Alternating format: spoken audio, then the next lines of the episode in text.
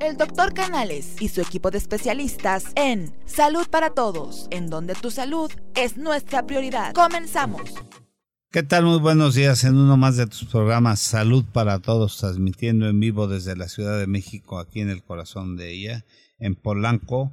Te voy a dar ligas para que nos puedas escuchar, escúchanos por YouTube, escúchanos por Facebook Live, también por Twitter, escúchanos por eh, Instagram, también estamos en eh, Spotify, teléfono en cabina 5279-2272.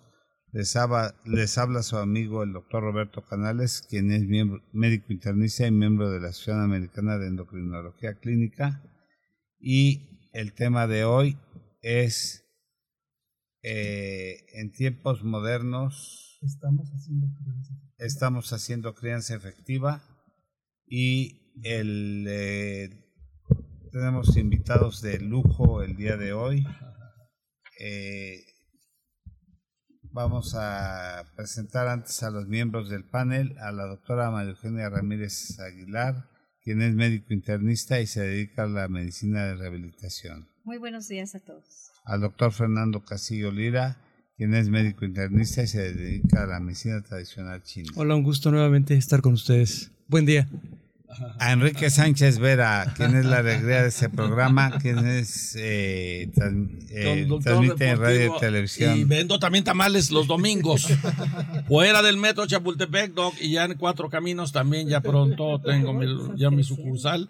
Y hoy tenemos un super programa, amigos de salud para todos. No se lo pueden perder porque tenemos a hoy tenemos grandes... especial y trae además a dos asistente, bueno, no, no, eso de decirle asistentes, ya no sé si son asistentes, pero no, no, ya lo estoy haciendo menos. Dos figuras. A nuestros grandes amigos, a nuestros, grandes, amigos, del grupo Iscalti, eh, al maestro Miguel Ángel de León Miranda, quien es fundador y director, y director de Iscalti por más de 20 años, su trayectoria como psicoterapéutica, psicoanalítico de niños y adolescentes su experiencia le ha permitido convertirse en un asesor de escuelas de padres de familia en cuanto a implementación de estrategias en la formación de niños y adolescentes.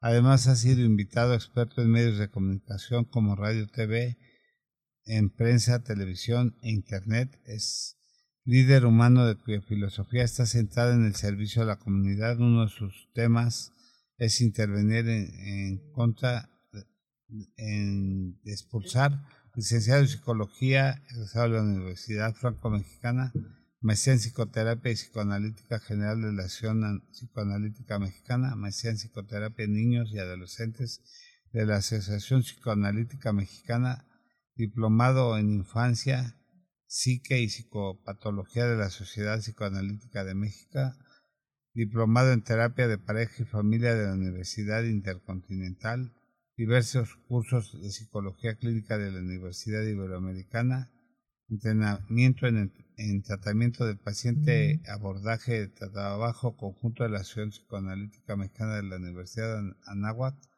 ha participado en diferentes medios de programas como A un clic de National Geographic de Marta de Baile y ha hablado sobre el bullying, mente sana, el programa y tus ciudades en el canal 21 es invitado experto panelista del programa Diálogos en Confianza del Canal 11 del IPN desde diciembre del 2003.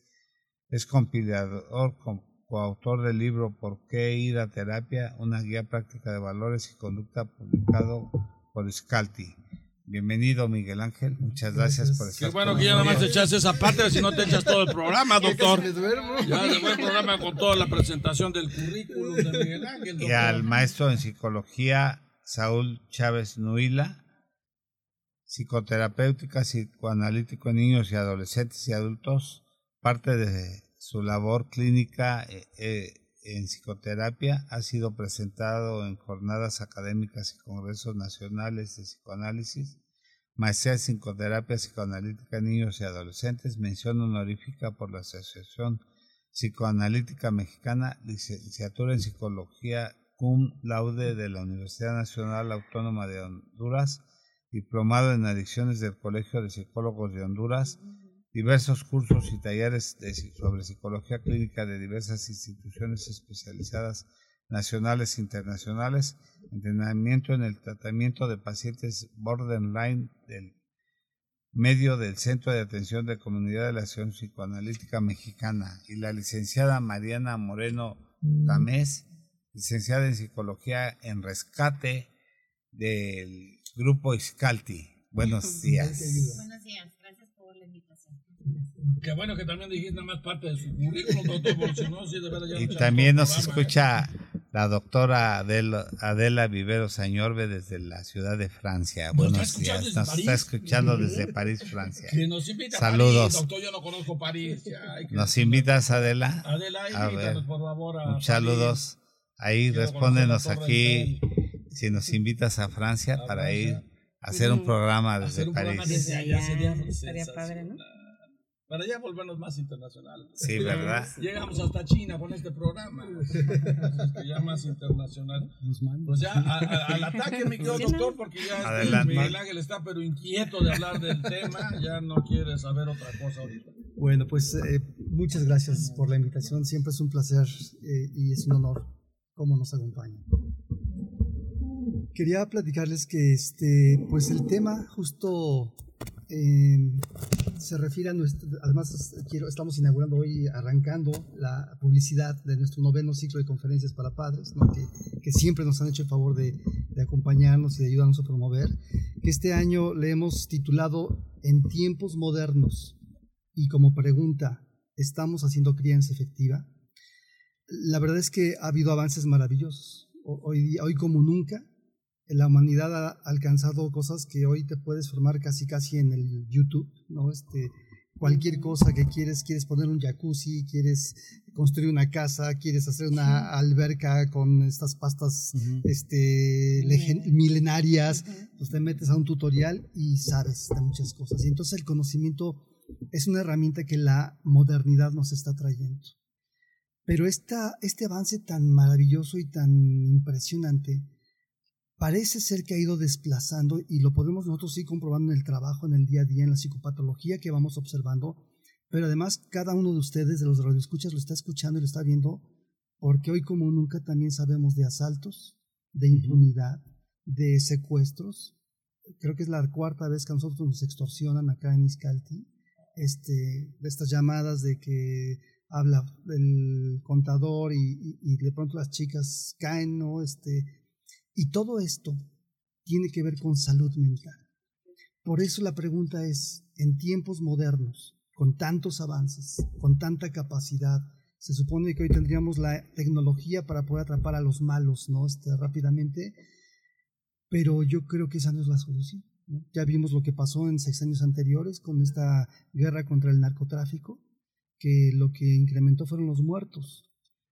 Pero hemos venido observando cómo poco a poco los valores, la, el tiempo que participan los padres en la formación de los hijos ha ido perdiendo calidad.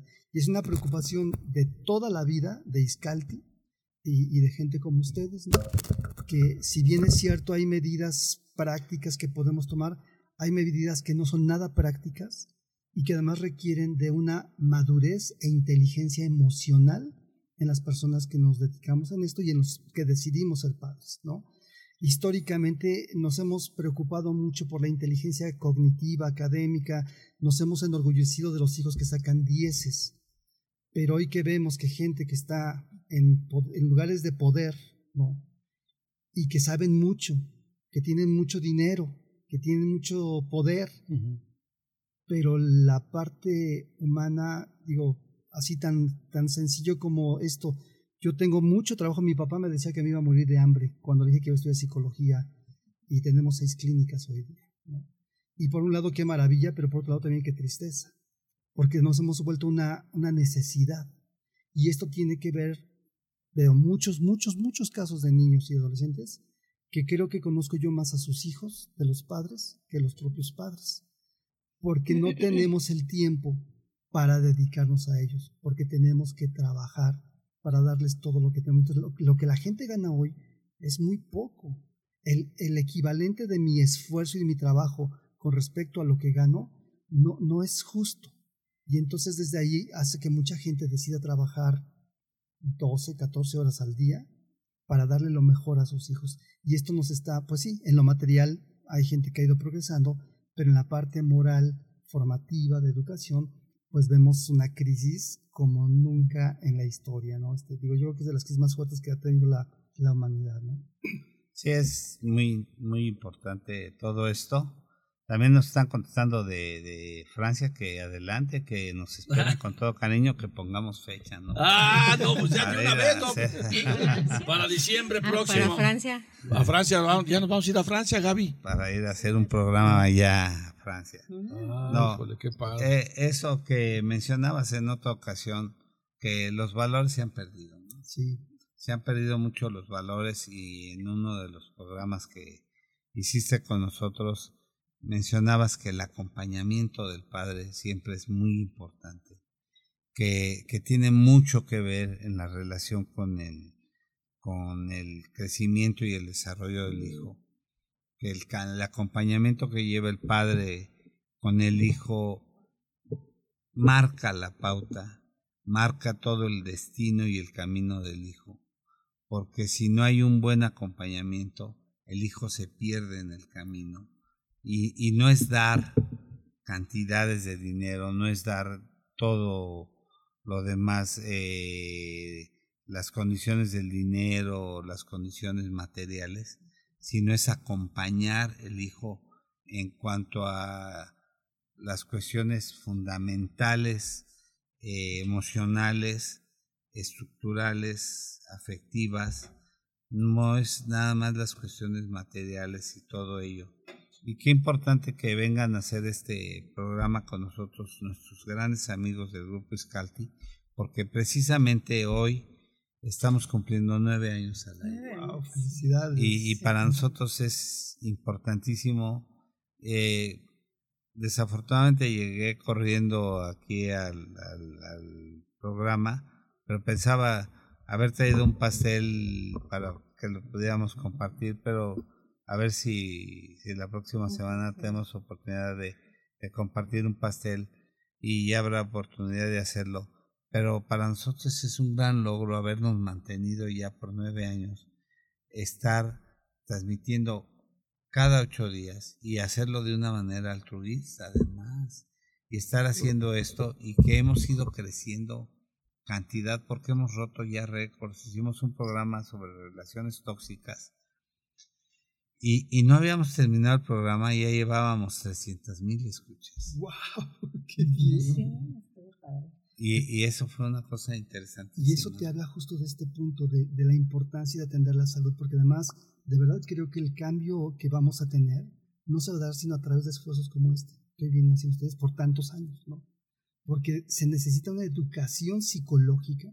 Nosotros tenemos un programa que se llama Iscal Te Ayuda para gente que no puede pagar los costos de especialistas, y ahí lo que hacemos es psicoeducación. Cuando yo empezaba, mis primeros tiempos de trabajo fueron en el bordo de Sochaca, en Tláhuac, era yo ir a visitar a la gente porque no tenían dinero ni siquiera para ellos poderse desplazar a algún lugar. Trabajaba en una organización este, de lucha contra el SIDA y, y el patronato, Jacqueline Andere, Carmen Montejo, Margosú, Marta Chapa, eh, una serie de personalidades eh, nos permitían hacer eh, donativos, conseguir donativos para ir a dar servicio a esta gente, ¿no?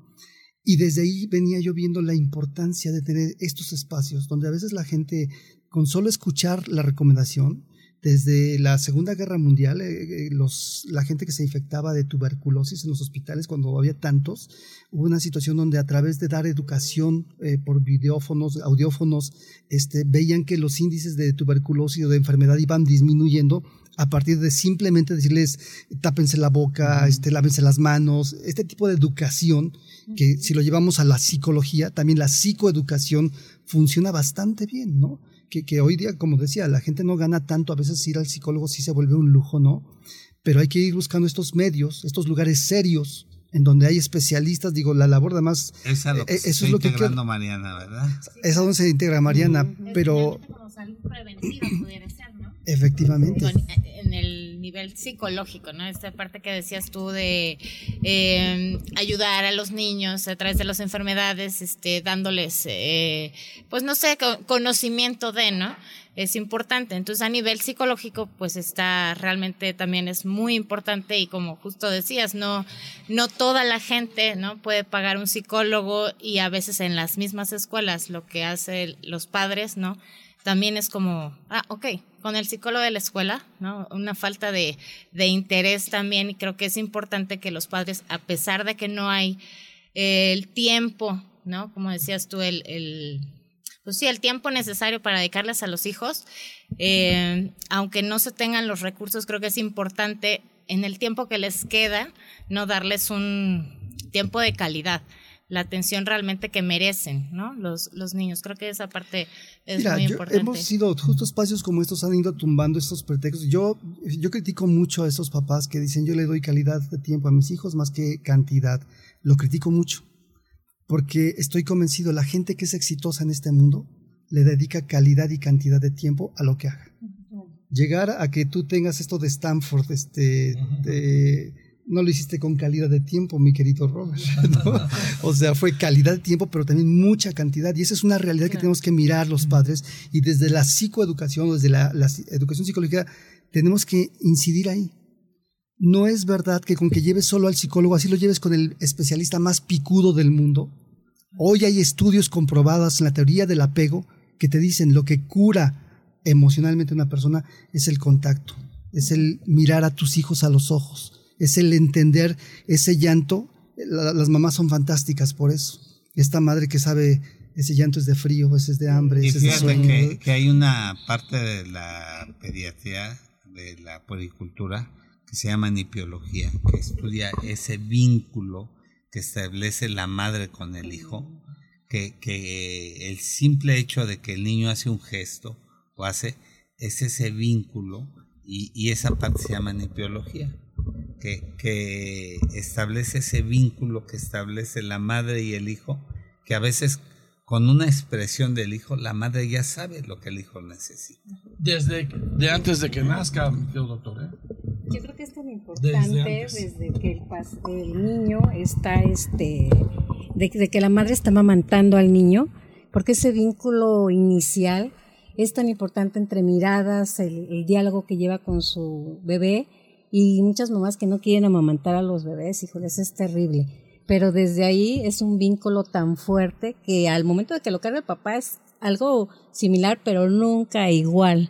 La madre y el hijo, el vínculo que lleva. Sí, Y respecto a los pacientes, a los eh, padres que están educando a los niños y que por necesidades, como comentabas, que eh, realmente trabajan porque pues ya no alcanza, como decías, ese es el pretexto para que no se eduque bien a los hijos. Pregúntome yo porque independientemente la cantidad o calidad que le demos a los niños en tiempo, tenemos que educarlos bien. Yo creo que es culpa de los padres el que los niños no estén bien educados y se comporten tan mal estando en un lugar público.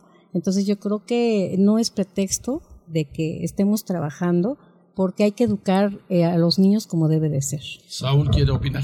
sí, yo creo que es bien importante este tema del- de la relación entre la madre y el hijo, porque justo ese vínculo lo que va construyendo esta capacidad del niño de poder sobrellevar las situaciones sin que sea un caos.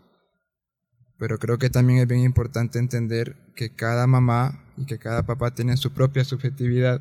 Entonces es muy difícil que esto se pueda dar si la mamá no está bien del todo. Y creo que es por ello el, el tema de las conferencias que estaremos, ¿no? Si en tiempos modernos estamos haciendo una crianza eh, efectiva, pero más que ver a los hijos propiamente, también es ver las dificultades que están teniendo los padres y ayudarles a cómo sobrellevar esas situaciones. Ahora con esto de la tecnología, se estará convirtiendo en un aliado o en una barrera para esta comunicación, ¿no? La dificultad de decirle que no a los hijos o de siempre decirle un no tajante, ¿sí? Pero es de saber entender un poco cómo funciona esto para poder abordarlo. Y Mariana, acuérdate ¿cómo? que nadie puede dar lo que no tiene. ¿eh? Claro. Sí, Que primero tiene que eh, estar bien el padre o sentir la cosa la, la, la situación estar estable para poder dar amor. Nadie puede dar amor si no se tiene amor. Claro. Y eso es bien, bien importante que lo tenga bien establecido. O sea, si, si la persona no tiene, no se tiene amor, no puede dar amor. Una, una pregunta. Yo quiero saber, por ejemplo, ustedes, eh, de qué forma o qué consejo nos pueden dar, en qué momento, cuáles son los signos o síntomas que una persona, un adolescente, eh, requiere de la terapia. ¿Cuál es lo que podría llamar la atención para los padres que nos escuchan? ¿En qué momento los pueden llevar a terapia? Pues también es importante entender que hay situaciones propias de la adolescencia, ¿no? A veces dicen, no, pues que mi hijo está muy rebelde, no, que mi hijo no quiere hacer esto, no, que mi hijo ya no me cuenta las cosas. Hay cosas que son propias del desarrollo y es importante entenderlas como tal. Ahora, cuando hay situaciones extremas, que ya es algo que se le está viendo un padecimiento al adolescente, que lo está sufriendo realmente la, mayoría de las veces son las escuelas las que, las que notan estos cambios, pidiendo un auxilio. Pero también hay que ver que a veces la adolescencia de los hijos mueve la adolescencia de los padres. Y la reacción es, pues, eh, de tener las cosas como del lugar, ¿no? Ejemplo, si estos, eh, estos adolescentes de pronto los papás notan que se aíslan, que eso es para llamar la atención. Pues yo creo que no siempre tan así. ¿eh? Pero bueno, antes de entrar a un proceso, pues también hay un proceso de psicoterapia como tal, hay un proceso de evaluación y se pueden acercar para ver más o menos como para medir cuál es la situación que está sucediendo. Pero, pero, no siempre es un problema. ¿no? ¿no? no, de hecho hay que ser muy cuidadosos con eso. Hay indicadores muy claros. Si tu hijo, se, algo que pasa mucho ahorita en los adolescentes, se queman, ¿no? O sea, agarran un cigarro y se queman, ¿no? Eso no es normal se cortan. Hay niños que, que de pronto como, como una forma, no, fíjate que lo que hemos observado es que cuando están muy angustiados, muy enojados, ¿sí? sobre todo en actos de ira, como para no atacar al otro, se agreden a sí mismos. Pero el problema grave aquí es que algunos de ellos empiezan a sentir relajación a partir de este cortarse o de este quemarse o de este lastimarse.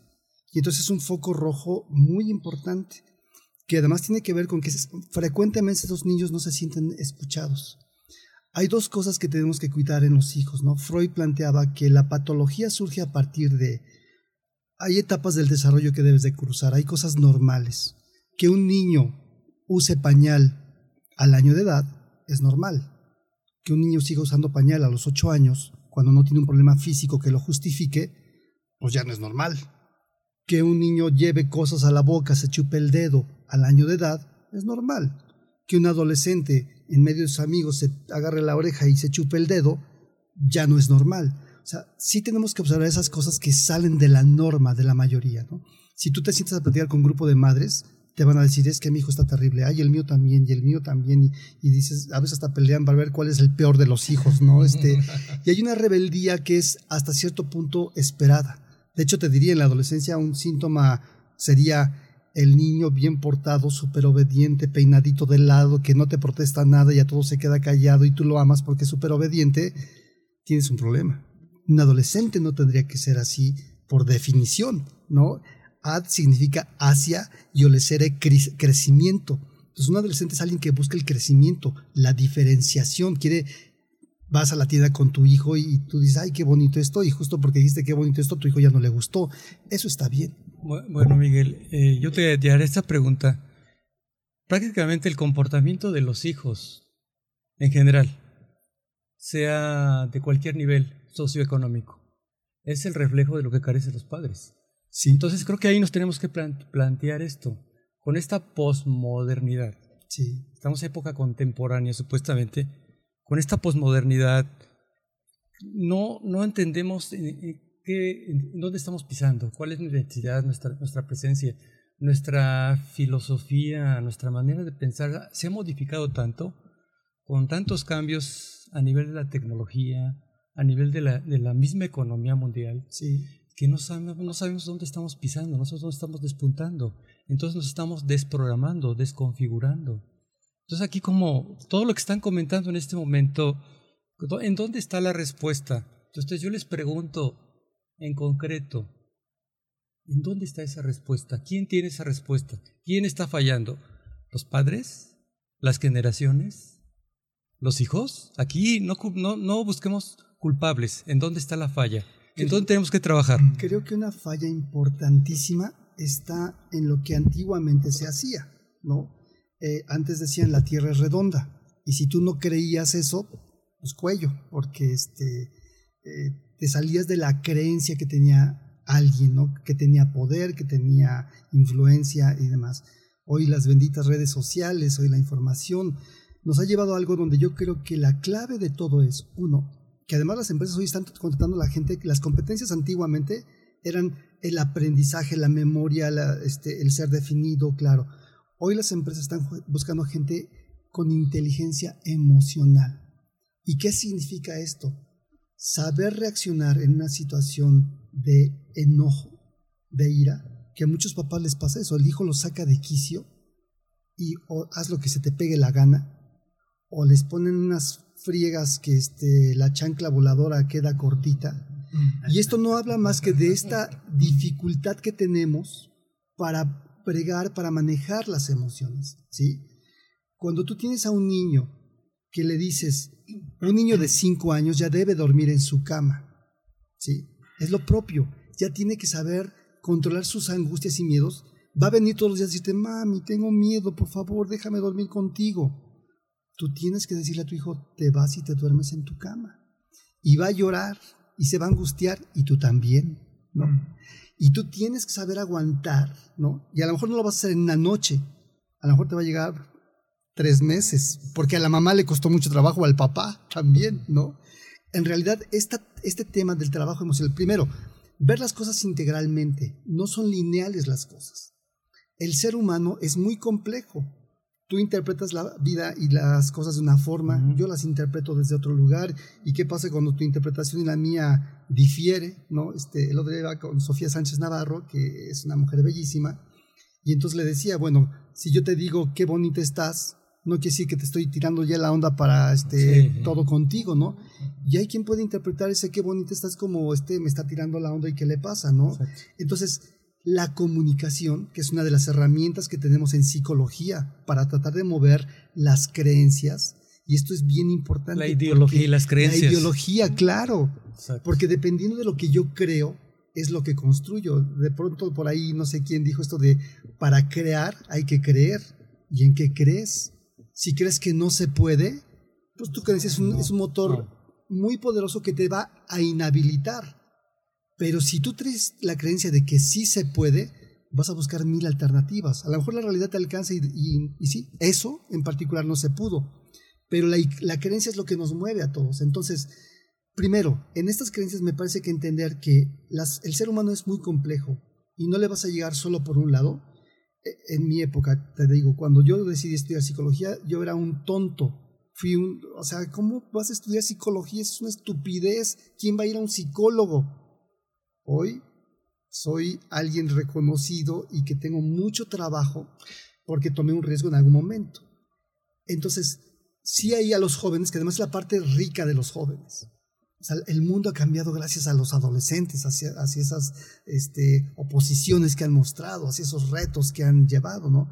Hay, cosas que tradicionalmente, fíjate, esta idea de Maquiavelo, de este, eh, ¿cómo era este tema de Ay, se me fue ahorita, ahorita me acuerdo, pero tiene una idea por ahí Maquiavelo donde hablaba acerca de una creencia que, este, si no hacías como el, fin justifica los medios, ¿no? Decía, ¿no? Yo hoy cuestionaría severamente eso. Estamos viviendo en México una situación de el fin justificó los medios para mis intereses, pero ¿a cuántos afecté? Les platico, hemos sido extorsionados en el último año no sé cuántas veces. ¿Por qué? Porque alguien piensa que el fin justifica los medios y eso es una falacia terrible, que hace años funcionó y fue algo muy sostenido, pero hoy sabemos que eso es un error grave porque hoy hasta los hijos de esos que se beneficiaron de esta creencia pueden ser secuestrables, pueden ser chantajeables. No, y ni ellos son justificables. Por supuesto. Porque no es el medio. Por supuesto, ¿no? Sí, de alguna pero, manera. Pero fíjate, pero un, un periodo donde esta era la creencia. De hecho, era un orgullo llevar los colores de partidos políticos, ¿no? Este, hoy ya empieza a ser una vergüenza el famoso el que no tranza no avanza. Y eso es ahí a donde yo le quiero hablar al público, ¿no? Hacer eso, decidir actuar de una manera en la que el que avanza no es a través de la tranza, sino a, través del esfuerzo, del compromiso, de la honestidad. Hoy los líderes, ustedes, tienen un compromiso bien fuerte porque ustedes son figuras públicas. Recientemente alguien importante en mi equipo tuvo que salir porque actuó en contra de principios que nosotros tenemos. Nosotros vendemos principios, vendemos valores. Yo no puedo llegar a hablar de valores cuando estoy tratando de seducir a un menor de edad o estoy tratando de hacer una tranza con alguien, ¿no? Y ese es el por, por, eso es difícil, porque entonces tenemos que dominar desde Freud hablaba del famoso ello, ¿no? Que es esta parte instintiva que todos tenemos, todos somos potencialmente capaces de ser corruptos y tranzas, todos. Nos encantaría tener una lanita extra sin tanto esfuerzo. Claro. Pero eso pues nos lleva a lo que hoy estamos viviendo. ¿Y qué hay de, de, de los hijos manipuladores? O sea, hijos únicos ah. Que se convierten en manipuladores, Tiranos. que tienen todo, que se vuelven tiranos, con, con, con, una madre que tiene posibilidades y que se vuelven hasta cierto punto extorsionadores de la madre y que es el estira y afloja. Entonces, ¿cómo, ¿cómo debe de actuar la mamá? O sea, ¿qué debe de hacer? Fíjate, es bien interesante lo que estás planteando, Robert, y si me permites, te voy a echar una. Tú hablas de la mamá, porque además en, el, en la tradición que hemos tenido nosotros, toda nuestra generación, o sea, era como el, el papá es la ley, es la autoridad. Yo te puedo hablar de muchos papás hoy que son más manipulables que la mamá. ¿no? Y, eso tenemos que irlo como concientizando, porque a veces como que ya lo, hacemos para allá o lo hacemos para acá, y es importante como ir siendo claros con esto. ¿Qué, qué pasa ahí en un, chico que es manipulador? La primera etapa del desarrollo psicológico es la etapa oral, y es un periodo donde es normal que los niños sean narcisistas, egoístas, que se sientan los reyes del mundo. De hecho, es necesario que el niño viva esa etapa.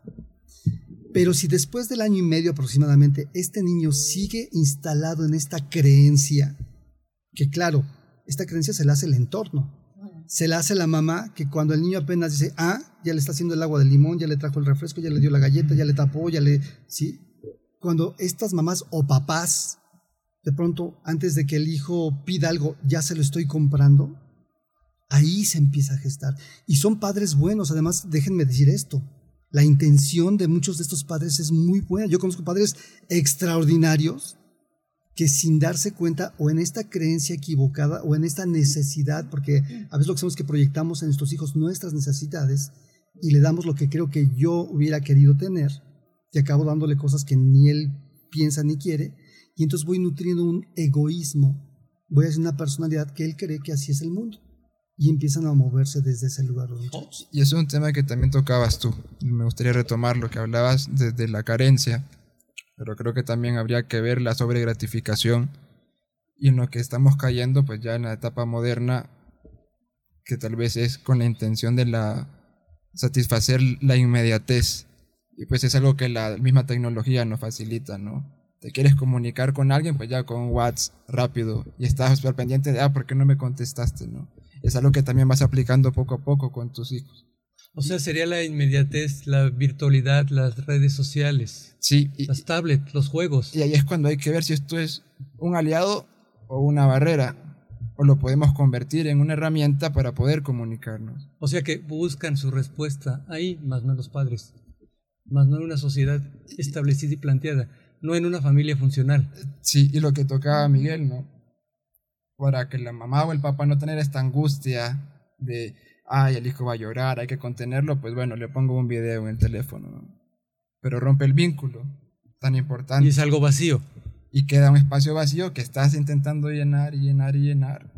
Y como, y como dices tú, Miguel, el consumismo prácticamente y el progreso es, a ver, yo le voy a dar a mi hijo para que sea feliz lo que yo carecí, pero lo peor de todo es que el padre no fue feliz, por eso piensa de esa manera. Entonces lo va a sustituir con un regalo.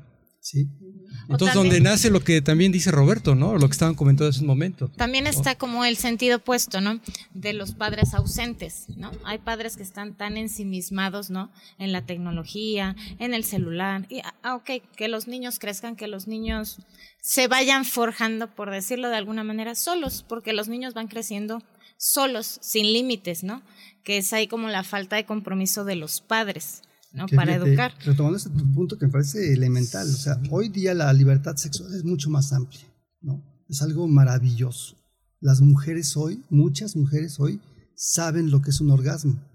En la época de mi abuela, muchas mujeres no sabían lo que era un orgasmo. Ni lo habían experimentado. Mm, o sea, pues esa es la, la, verdad. O sea, no sabían que era eso, ni lo experimentaban. También ha llevado a otros extremos donde hoy los muchachos muy jóvenes tienen hijos, no porque los desearon, no porque los planearon. Eso es triste. Porque no pudieron organizarse.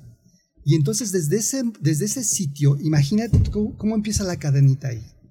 Cuando una persona no desea ser padre o madre, ¿no? Gracias a la libertad de los tiempos modernos, ejerzo mi sexualidad, que es mi derecho, pero hay una regla de oro que dice, entre más autonomía muestra un muchacho, la autoridad tiene que bajar. Entre menos autonomía, la autoridad tiene que subir. Ser padre implica no solamente tener el deseo de, sí, de tener un bebé, es tener la preparación económica y emocional, porque a lo mejor a veces puedes pagar económicamente lo que un hijo te va a demandar, pero emocionalmente también hay un costo hay un pago que tienes que hacer. te estás refiriendo quizá a lo siguiente? Mi pregunta sería esta. O sea, hay tantos padres, bueno, hay tantas parejas que no pueden ser padres. Llega un momento que esperan al hijo o a la niña. Bueno, ya lo tengo, bueno, ahora qué hago con ello. Entonces cuando sobreviene la tensión y la ansiedad y se va a transmitir a los hijos. Por supuesto. Entonces dices, nadie está preparado para ser padre. Así es. La vida te va dando el rumbo y el camino. Pero además desde, desde que eso sucede, este, hay como cierto rechazo, ¿no? Porque era un embarazo que no planeaban, no desean, pero bueno, pues les vino este asunto. O chiquillos que juegan al papá y a la mamá, pero, o sea. Pero él marcaba en uno de los programas la escala de valores. O sea, no darle al hijo todo por darle, sino la, la ley de recompensas. Cuando el hijo se gana las cosas, darlo. Pero dar por dar, cuando el hijo no se gana las cosas. Mira, algo de lo que me parece importante que los padres también tienen que estar considerando en su plan de formación de un hijo es enseñarles a ser agradecidos. Porque cuando nos olvidamos, el niño por naturaleza va a ser egoísta o sea, de hecho es necesario, les decía al principio. Pero hay un momento, ahí alrededor de los 3 a los 6 años, las capacidades cognitivas del niño le dan para entender que hay una realidad, que aunque él quiera volar, eso no pasa. En su fantasía puede hacerlo, pero en la realidad no va a poder. Y es cuando el padre tiene que dedicarle un tiempo para explicarle y para ayudarle, porque de pronto hay niños que quieren volar, ¿no? Y hemos sabido de casos de niños que se aventaron del ropero porque pensaban que eran Superman y que iban a volar, ¿no? Lejos de llegar y darle un soquetazo y estúpido, ¿qué te pasa? que no piensas? Eso el niño no lo va a entender y te va a vivir como una autoridad sádica, agresiva. Si tú de pronto te das el tiempo, vas tejiendo la relación, el vínculo que, bien marca acá este, Saúl. Y eso además, eso, eso es un seguro que estás comprando para cuando tu hijo sea adolescente y tengan los grandes enfrentamientos, porque si tú construyes una base afectiva con estos hijos, en cualquier edad, no solamente de, si, si lo regaste antes, hoy no es tarde para que lo hagas aunque tu hijo tenga 20 años. O sea, en cualquier momento, si tú empiezas a tratar con respeto, con cariño a alguien, te va a llevar más tiempo, pero puedes recuperar. Pero eso es elemental para hacer estos vínculos que van construyendo las relaciones humanas, que además nos hace empezar en una palabreja que se llama la alteridad, ¿sí? La alteridad significa pensar en el otro, ¿sí? Que frecuentemente, que además hoy además nuestra sociedad está muy centrada en el, el selfie, ¿no? Es la foto a mí mismo, no me importa todo lo demás, lo que quiero salir yo y el monumento está aquí atrás de mí, ¿no? Que vean dónde estoy y que en Facebook todos queremos enseñar lo el maravilloso mundo de Facebook, decía una amiga mía, ¿no? en donde aparentamos todo el tiempo. Eso es fake, eso es, este, eso es barato, eso se cae y no construye personas reales, ¿no? Y las personas reales somos complicadas. Las personas reales tenemos celos, tenemos envidia, tenemos rivalidades, y eso hay que aprender a manejar. O, sea, este Miguel, ahorita te refieres a dos conceptos, sería la presencia ¿Sí? del padre o de los padres directamente, convivencia con los hijos, sí. jugar, sí. Sí. estar con ellos todo el tiempo. A eso te refieres, esa parte sí. es tan importante. y que también... Que, perdón, creo que de lo que podemos rescatar del pasado, cuando dicen es que los tiempos pasados fueron mejores, no hay tiempos mejores ni peores. Todo tiempo tuvo, tuvo lo suyo. Creo que lo que podemos Pero rescatar... fue mejor. Sí, bueno. fue, fue mejor exactamente en la presencia, a eso me refiero. Eso se puede rescatar, que es lo que no se hace ahora. Entonces, si retomamos ese aspecto, o les pregunto a ustedes, podemos rescatar esa presencia de, de, de la educación. Pero mi pregunta es, por ejemplo, un pequeño de 12, 13 años que se vuelve represor de la madre o represor del padre, ¿cómo manejarlo? Sí, ¿cómo, te referías ahí el darle todo. ¿Cómo manejarlo, Mariana? Es interesante la darle pregunta. todo, ¿no? el darle todo cree que todo lo merece. Bueno, yo creo, eh, retomando un poquito los comentarios que decían, eh, cuando a un hijo no se le da de todo, no se le otorga todo, eh, yo creo que va, va creciendo con la idea de que merece todo por cualquier, por cualquier acto, ¿no? Sucede que cuando van creciendo, ¿no? Se van sintiendo como, pues, vamos, este, poderosos de todo, ¿no? Y llega un momento que incluso a la edad adulta, ¿no? O cuando son universitarios, se enfrentan a la vida real, ¿no? Al mundo real. Eh, no tienen tampoco la capacidad para hacer equipo, ¿no? O sea, eso es también importantísimo porque tú no puedes nada más sobresalir, ¿no? Eh, por ti mismo si tú no tienes un equipo que realmente te haga crecer, ¿no? Eh, hay personas eh, jóvenes que llegan a la universidad y creen merecerlo todo, ¿no? Y cuando se enfrentan a la parte ya profesional que tienen que hacer, se sienten merecedores de todo y no, vamos, quieren llegar, ¿no? Y, y ya ganar todo, ¿no? O sea, porque sí, sí, sin haber hecho ¿no? una, una carrera, un esfuerzo, exactamente, justo porque los padres no se comprometieron a llevar una, una educación, ¿no? A, a, estuvieron más ausentes o que los niños crecieran solos o vamos a darles todo, ¿no? Porque mis hijos merecen todo por cualquier cosa, ¿no? O sea, no, no lo estructuraron Exacto, con el ejemplo, exactamente, digamos. Exactamente, Algo Y hoy en día creo que... Mira. Eh, dime, a ver.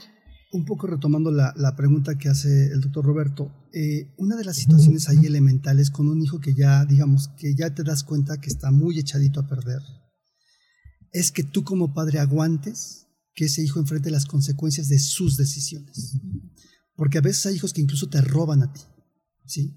Hay hijos que, que además de, de, manera paradójica se vuelven sí. sádicos con este padre o esta madre con, en la que saben, de la que saben que los quieren tanto que pueden abusar de ellos. Entonces, ¿dónde se rompe esta oportunidad de, de generar un, un, cambio real? En el momento que las consecuencias que pueden venir después de tu decisión de poner el límite pueden ser drásticas, pueden ser trágicas, ¿sí? Porque a lo mejor la decisión tiene que conllevar que tu hijo se vaya a la cárcel. Que tú vayas y presentes una denuncia en el Ministerio Público donde este hijo te acabas de dar cuenta que te robó, que te secuestró, que lo que tú quieras. Pero ahí es cuando entra a veces este conflicto de padre, de madre, de, pero es mi hijo, pero un padre y una madre no harían eso por un hijo. Y es donde yo veo que algunas familias entran en un choque tremendo. Y entonces permiten la impunidad. Y no es porque sean malos padres, o sea, te digo, hay, hay padres ejemplares, ¿no? Gente que hace este, una, ante una formación ejemplar con los hijos, pero que sin darse cuenta fueron nutriendo el ego, el orgullo, y entonces los hijos se sienten como que lo merecen todo, pero además con el padre, con la madre, porque allá afuera son muy chiquitos, son muy débiles, son muy frágiles. Les he dicho muchas veces acá, hay dos cosas que un hijo debe alcanzar alrededor de los 5 o 6 años. Saber competir y saber compartir. Y esto es bien difícil. ¿Sí? Porque en el competir no es ser violento. Y quiero hacer la diferencia entre violencia y agresión. Yo puedo jugar un partido de fútbol de una manera agresiva, le entro bien, pero la agresión no destruye, la violencia sí. El acto violento busca la intención de dañar a la otra persona y, se pierden los principios y los valores. Mi cavernícola, que todos tenemos un cavernícola, se desprende con locura y hace lo que se le pega la gana por tener lo que yo quiero. Es ahí donde podemos ir evaluando el nivel de desarrollo emocional de alguien, ¿no?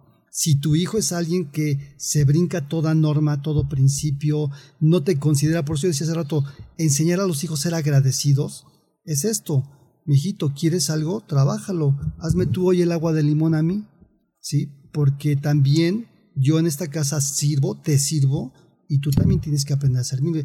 Además, creo que si, si podemos enseñar y comunicar el sentido del servicio en, la más excelsa expresión que pueda haber, servir es un, honor, es un placer, es, es una cosa que te vitaliza. Cuando tú lo haces por convicción y por amor, las cosas se te regresan solitas. Yo les pregunto en este momento, a ver, hoy se acostumbra mucho que los padres son amigos de los hijos.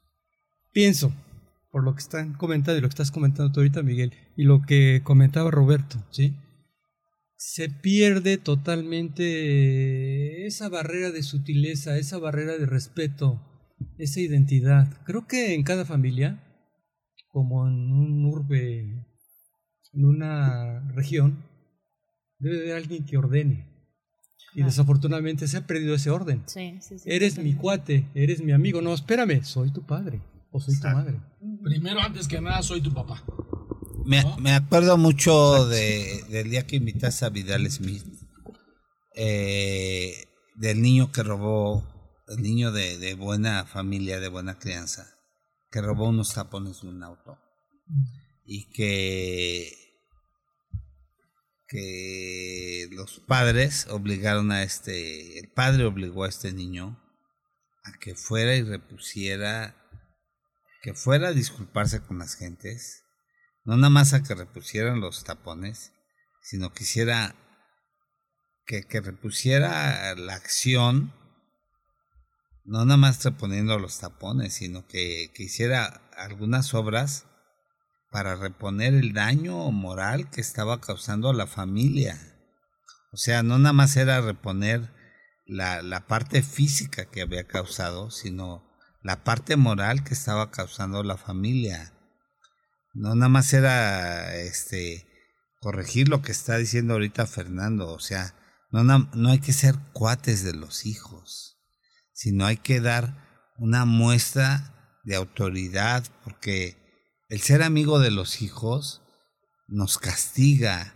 Yo, yo lo estoy viviendo con mi hijo el menor, que, que traté de darle todo de más y me ha castigado notablemente en muchas cosas. Me ha costado lágrimas de sangre darle todo a ese hijo y, y me duele bastante porque ha sido un fracaso y por ejemplo el hijo mediano que vive en Estados Unidos, con el que fui más fuerte, es un hijo que ha sido exitoso en todo.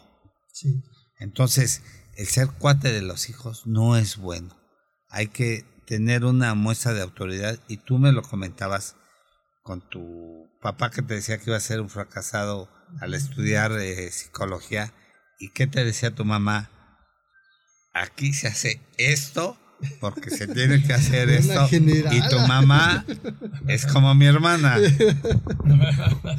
Yo, creo que, a veces caemos en esto de como de buscar culpables ¿no? de la situación. Pero entendiendo este cambio de, de, de época, yo creo que habría que ver que tal vez están los mismos personajes, o tal vez hay nuevos personajes, pero los papeles son los que han cambiado.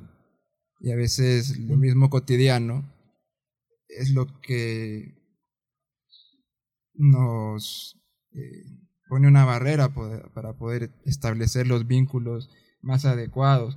Por ejemplo, que ya no está definido si el papá es el que trabaja y trae las cosas a la casa o es la mamá o es el abuelo.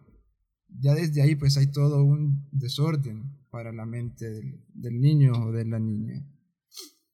Pero digo, no es que necesariamente tiene que ser el varón o que tiene que ser la mujer la que cumpla un definido rol, pero sí establecer un orden para que el niño lo vaya entendiendo, con esto que hablaban de la, de la, de la ley, ¿sí? ¿no? Ya lo tocábamos en otro programa de radio, de, de entender la importancia de un reglamento en, un partido de fútbol, que es el que te permite poder jugar.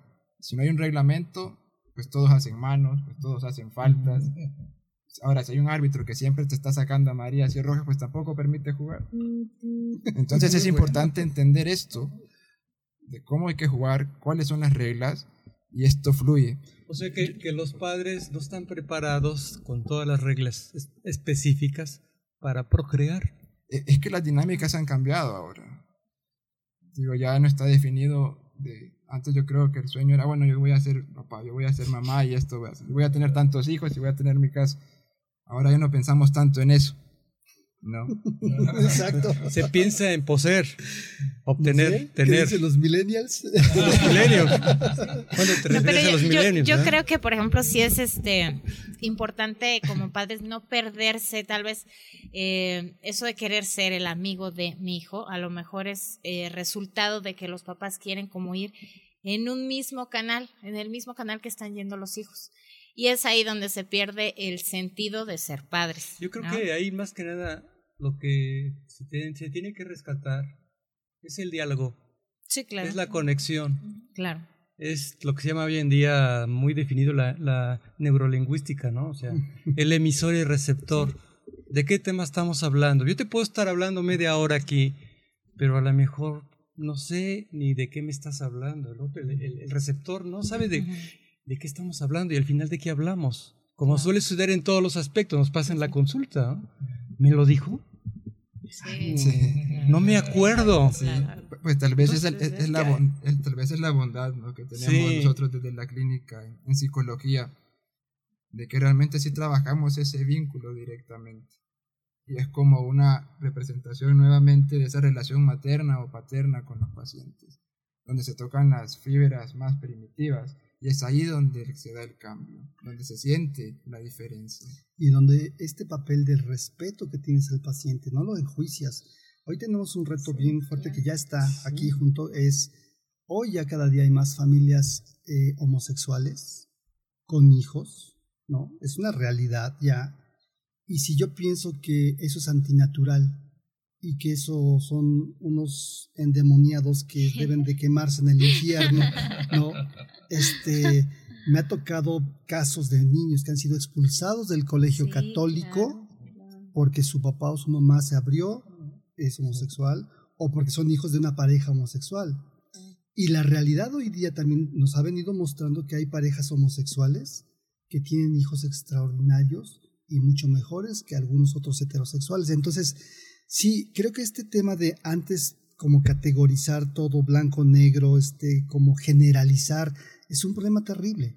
Porque no podríamos decir que el doctor Canales es un mal padre, o sea, de ninguna manera. Al contrario, el doctor Canales es un excelente padre.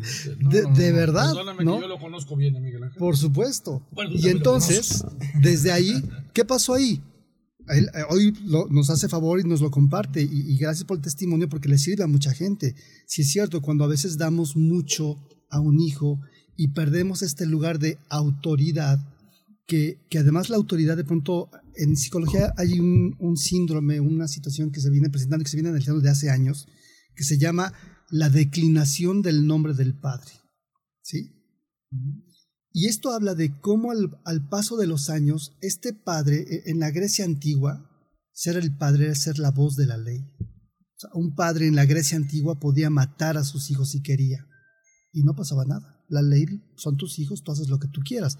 Esto se ha ido transformando y le ha ido quitando ese poder al padre. Y es donde entra el nuevo rol del padre, ¿no? En estos tiempos de modernidad, en donde ya no es este padre autoritario, eh, creo que les platicaba de Samper Pisano, es un escritor colombiano. Hace una sátira muy interesante. Búsquenla, se llama Padre, Papá, Papi. ¿sí? Y, es un ensayo delicioso, breve, en donde él dice, cuando yo tuve a mi padre, hasta el nombre padre era rocoso, era fuerte. Después vino papá, que ya empezó a ser como oso de peluche. Después vino papi, ¿no? Y eso, bueno, ya es una burla. Y dice él, yo estoy aterrado. Mis hijas han empezado a llamarme pa. Dice, creo que dicen, ¿pa qué sirves? ¿No? Este. o sea, No, pero como. los muchachos ahora le dicen a los muchachos papi. Exacto, ¿no? Que les dice papi. ¿Cómo está papi? Yo, pues, yo estoy muy bien, mami. No, ya, se, ya se siguen. Ya, se siguen. Ahora, esto nos lleva a pensar esta cuestión de la autoridad, como antes lo que interpretábamos como autoridad era este hombre inamovible, que no tenía sentimientos, que si te veía con el cigarro en la boca de un puñetazo te lo tiraba. Eso tampoco está bien, eso tampoco era la forma, ¿no? Y no podemos pensar que antes era mejor, pero sí nos lleva a una situación mucho más complicada. Ser autoridad es primero ser ejemplo, ¿no? Segundo, conocer mis emociones para, aunque tengo mucho amor por este hijo y le voy a dar mil oportunidades, pues darle mil oportunidades no es, la, no es, la, no es lo correcto. Dale una, O sea, dos. co- Con esto les quisiera preguntar, ustedes, ¿qué reflejo, qué imagen, qué identidad cumple el padre y qué identidad cumple la madre en ese núcleo familiar? Para no afectar a ese chiquillo, a ese hijo, a ese adolescente.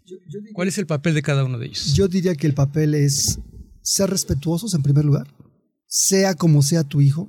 Yo a, a los padres que veo les digo, aquí hay una regla.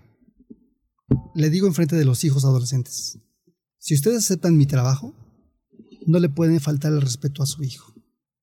Y los chamacos adolescentes se inflan como pavos reales, hijo. Yes. ¿no?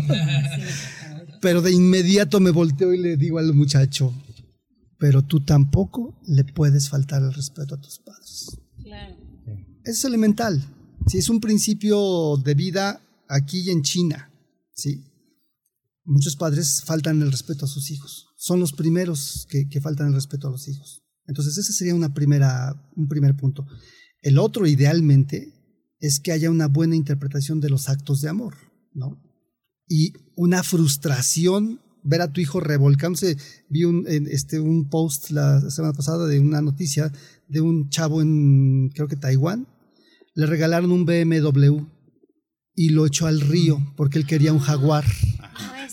Sí, ¿no? No puede ser, ¿por qué no me lo dio a mí?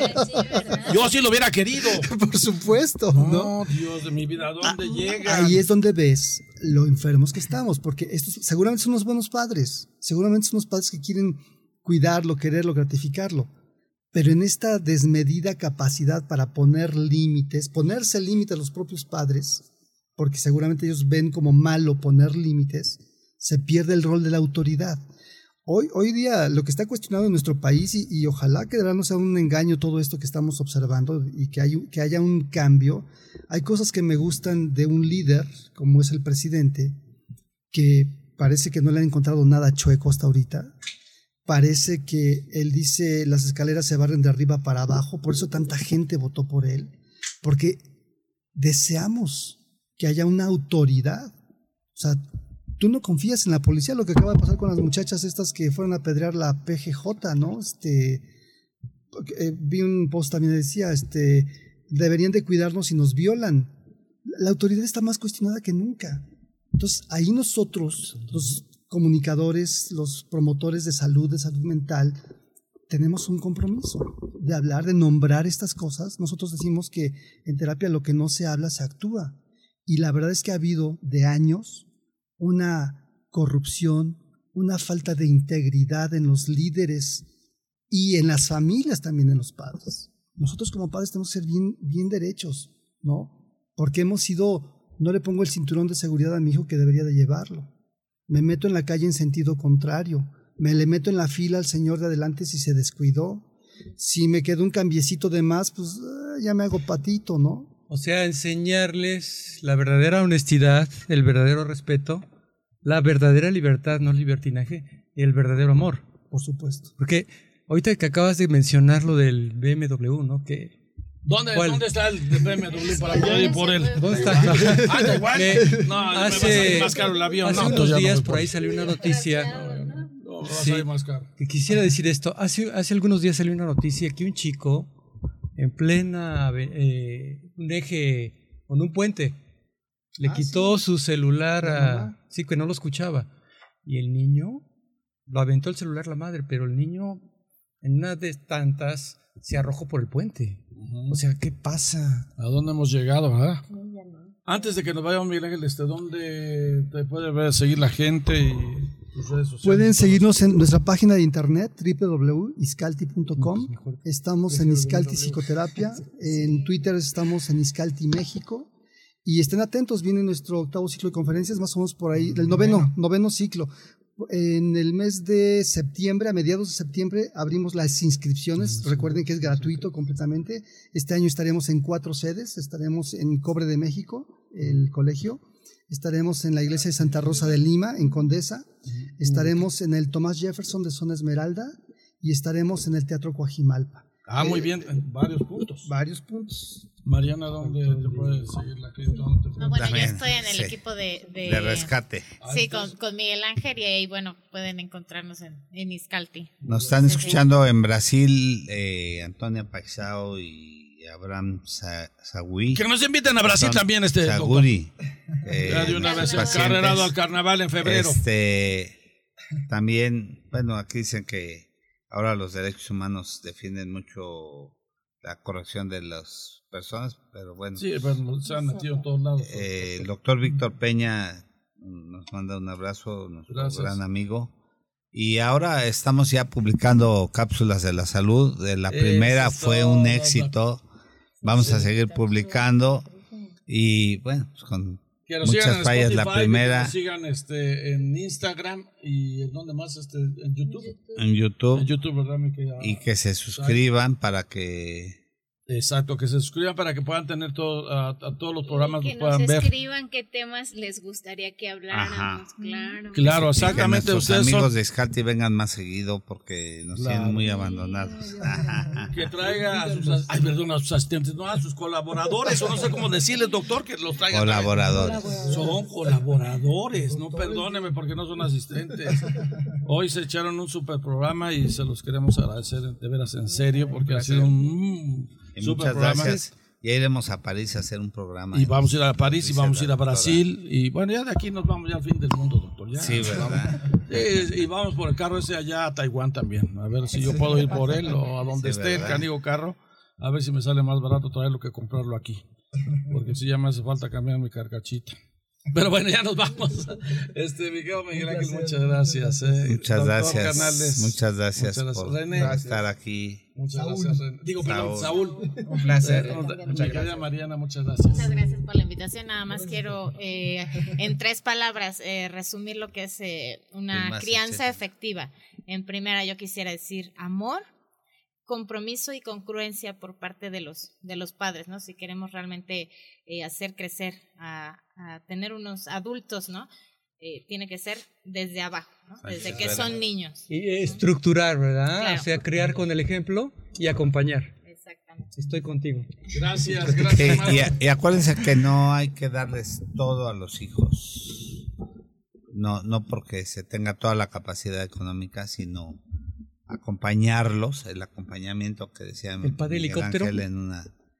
Eh, o el acompañamiento implica amor, educación, eh, muchas cosas eh, que tienen que ver con los aspectos morales educacionales, pero no nada más dinero, cosas materiales, implica otras cosas que nos llevan a, a una mejor vida, una un- presencia, una, una conclusión para podernos cerrar el programa. Pues sí, yo diría que esa presencia tiene que ser eh, tanto en la diversión, sí creo que es una necesidad que los padres busquen pasarla bien con sus hijos, pero también tener aguante cuando el hijo hace berrinches, cuando es majadero, eh, no reventarse el padre, no romperse el padre cuando el hijo se descompone. Es ahí el momento. Hay una metáfora muy bonita que por ahí se la escuché un día a Jordi Rosado. Dice que en, el- en las playas donde hay huracanes, el tipo de vegetación que crece son las palmeras y no robles. El roble es tan, tan duro, tan fuerte que con los vientos tan tremendos, pues se rompería. La palmera es flexible y los padres tienen que ser flexibles. Lo ¿no? duro se rompe. Aunque tener, tener parámetros para cuando no importa que se rompa. Eso me parece como muy importante. Pues Hoy- ya nos vamos, me quedo Fer. Un pequeñito, Sí. pequeñito. Yo diría, quisiera agregar, creo que será importante entender que cuando un chico se va a su cuarto, por prudencia, por criterio, evitar que ese celular, esa tablet, que ese juego se lo lleve a su cama. Hijo, quiero aquí tu aparato antes de que te vayas a la cama. Entonces, Sería sensacional, quedo Fer. Siento Ojalá, que es una manera Ojalá, ojalá. de controlar su sueño y evitar una- más problemas. una- ¿Cómo me acuerdo mucho de Vidal Espíritu? Decía, una familia de antes, que estaban platicando todos los miembros de la familia, y una familia de ahora, todos con sus teléfonos. Y yo voy mucho a un restaurante que se llama Los Panchos. Dice, aquí Riquísimo, Doc. tenemos, aquí Vámonos de aquí tenemos allá. wifi. Dice, A celebrar pero, pero mejor Doc. platiquen. ¿No? Entonces, este, la verdad, ¿Cómo? eh, ¿Cómo decía? aquí tenemos wifi, pero mejor platiquen. Ah, ok. Sí, yo cuando voy con la familia a comer, les digo, guardemos los teléfonos para que platiquemos, Claro. Que son pocos los Además, momentos, Que estamos juntos. que los dis- disfrutémoslos. Aquí, aquí está la gaita, déjala ahí. Despide el ya programa no. Sánchez Vera, por favor. Ya, ya nos vamos entonces. Este, ya nos vamos y allí los panchos se comen unos tacos de especiales. Híjole, espectaculares por si no lo sabían. Pero bueno, ya nos vamos y gracias, me quedo Jesús, gracias, me queda Sai, como siempre, que sin ellos no podríamos hacer este programa. Y gracias a todos ustedes y gracias, me quedo Miguel Ángel, como siempre. Un placer. Y gracias, me quedo Saúl y gracias Mariana por haber venido y a todo el equipo como siempre. Muchas gracias y sobre todo a ustedes, sobre todo a ustedes amigos de salud para todos, que sin ustedes no seríamos nada, nada, nada. Así es que bueno, los esperamos la próxima semana aquí en este hermoso programa, hermoso, porque la verdad es un programa hermoso. Perdón que lo diga yo, pero lo tengo que decir. Así es que este programa hermoso que es para ustedes, Nueve años. nueve años, nueve años y de, de aquí nos vamos a los panchos. Bueno, este, y ya nos vamos entonces y nos escuchamos y nos vemos la próxima, la próxima semana. Hasta la próxima. Gracias, hasta luego. Adiós. Adiós.